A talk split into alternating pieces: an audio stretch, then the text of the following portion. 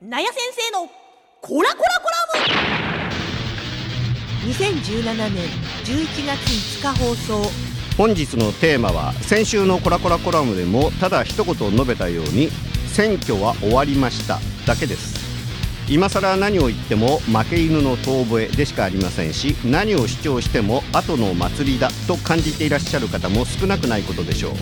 う。いや全く逆に心から留飲を下げ。ほら見たことかと大喜びの方もきっとこの国には大勢いらっしゃるということなのでしょう。敬賀に存じます。ですから今更選挙の結果についてとやかく論評するのは意味がないのでやめます。しかしながら今回の総選挙で改めて見えてきたさまざまな事柄についてはやはりどうしても触れずにはいられません。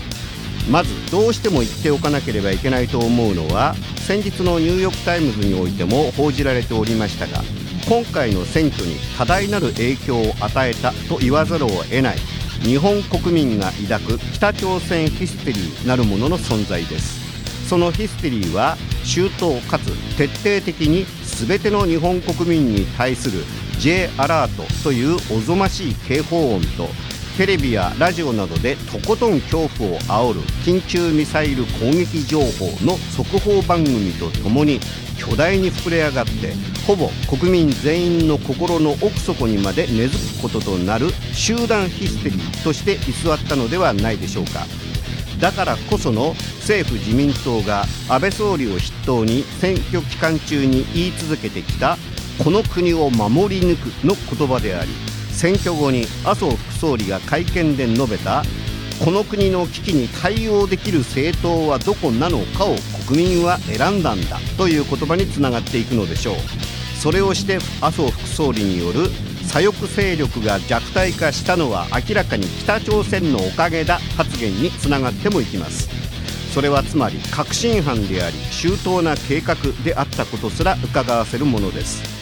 ところで選挙においてどこの国をどのように利用しようとも勝手なのでしょうが僕が現実的に気になるのはこの国を守るというのは具体的に何をどうするということなのかという部分です。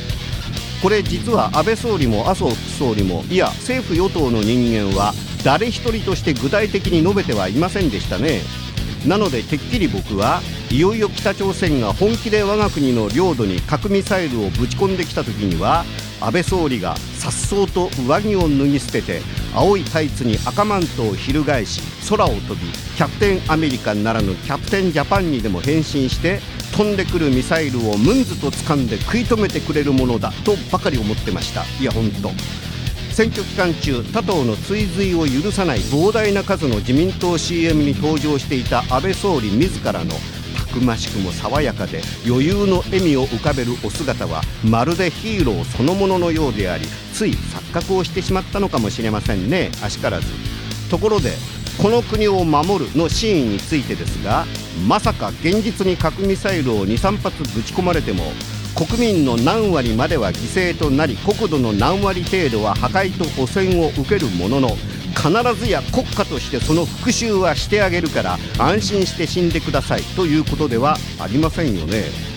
国家として国民の何割までの犠牲は想定の域として計算しその後の被害拡大についてはきっとアメリカも協力してくれるはずだからどの程度までだったら国家の指導者としてこの国を守ったことになるかという計算上の国家防衛の話ではないんでしょうね。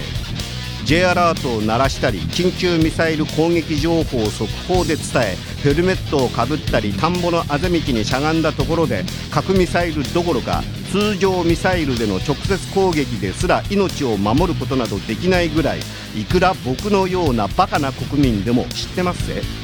あとは僕じゃなくて隣のやつにうちじゃなくて隣の県に落ちてくれることを祈るしか術はないんでしょ？しかしながら僕は麻生副総理の言葉をもっと深読みしてます。それはつまり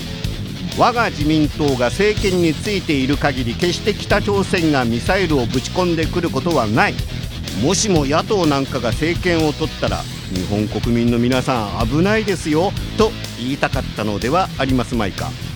解散を宣言しその後の選挙期間中の北朝鮮の沈黙ぶりとノーリアクションを見て僕は強くその推察に自信を深めています。リスナーの皆さんはどう推察しています？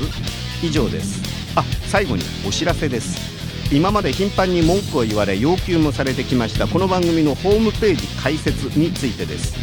基本的にネット活用というスタンスに否定的だった僕ですがどうにも時代の流れには抗えなくとうとう白旗を上げることにしました。近いうちにこの番組のオリジナルホームページを開設することを決意した次第です。まネットを利用することによって今まで以上にリスナーの皆さんからの番組へのアプローチがしやすくなるのは事実でしょうからあとはどのようにその窓を開きどこまでネットを通じてコミュニケーションの輪を広げていけるかなのでしょう。年齢的にもそして今まで積み重ねてきた僕自身の価値基準から見てもどうひっくり返してもアナログ人間でしかない僕が果たして近年のデジタルコミュニケーションに適応どころか対応していけるのかという不安は大きいのですがまああとは番組スタッフの協力と助力を期待し踏み込んでみたいと思います。